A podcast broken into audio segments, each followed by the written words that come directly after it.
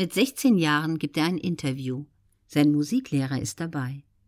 Der Journalist fragt, ob er sich denn vorstellen könne, das Hornspielen zum Beruf zu machen. Felix gibt eine ausweichende Antwort, aber sein Lehrer sagt, mehr als ein Hobby ist aus meiner Sicht nicht drin. Der ehrgeizige Schüler lässt es sich nicht anmerken, doch dieser Satz trifft ihn schwer. Felix Klieser hatte in diesem Moment Angst, der Journalist könnte in seinem Artikel diesen Satz zitieren und damit vielleicht die von ihm insgeheim angestrebte professionelle Karriere ungewollt zerstören. Zum Glück erwähnt der Journalist diese Äußerungen des Lehrers nicht. Andere Menschen wären vielleicht durch eine solche Einschätzung maßlos frustriert und entmutigt worden. Vielleicht hätten sie sogar aufgegeben. Wie sehr ihm die damals beiläufig geäußerte Bemerkung seines Lehrers getroffen hatte, merkt man daran, dass er noch zehn Jahre später in Interviews darauf zurückkam. Aber für ihn war dies kein Grund, seine geheimen Träume aufzugeben. Klieser reagierte ganz anders. Er wusste allerdings auch, dass an dem Satz des Lehrers etwas Richtiges war. Weil er eine wichtige Technik beim Hornspielen wegen der fehlenden Arme nicht anwenden konnte.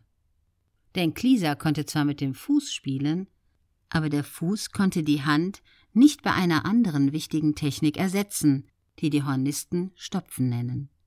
Sie stecken die rechte Hand in den Schalltrichter, um auf diesem Weg neue Töne zu formen, die nicht in der Naturtonreihe vorhanden sind. Dazu formt der Hornist seine rechte Hand zu einem Schnabel und pfropft diese dann in den Schalltrichter. Dass er dies wegen der fehlenden Arme nicht konnte, war der Hintergrund der skeptischen Bemerkung seines Lehrers. Er werde das Hornspielen nur als Hobby, aber nicht professionell ausüben können. Wenn sich mir etwas in den Weg stellt oder ich merke, dass ein Plan nicht klappt, ziehe ich mich völlig zurück.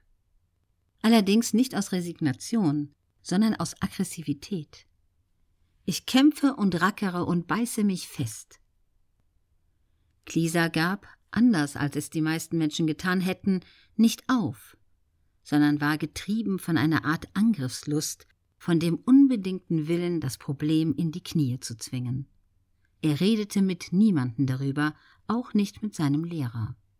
Aber er begann zu experimentieren und fand eine Lösung für das scheinbar unlösbare Problem.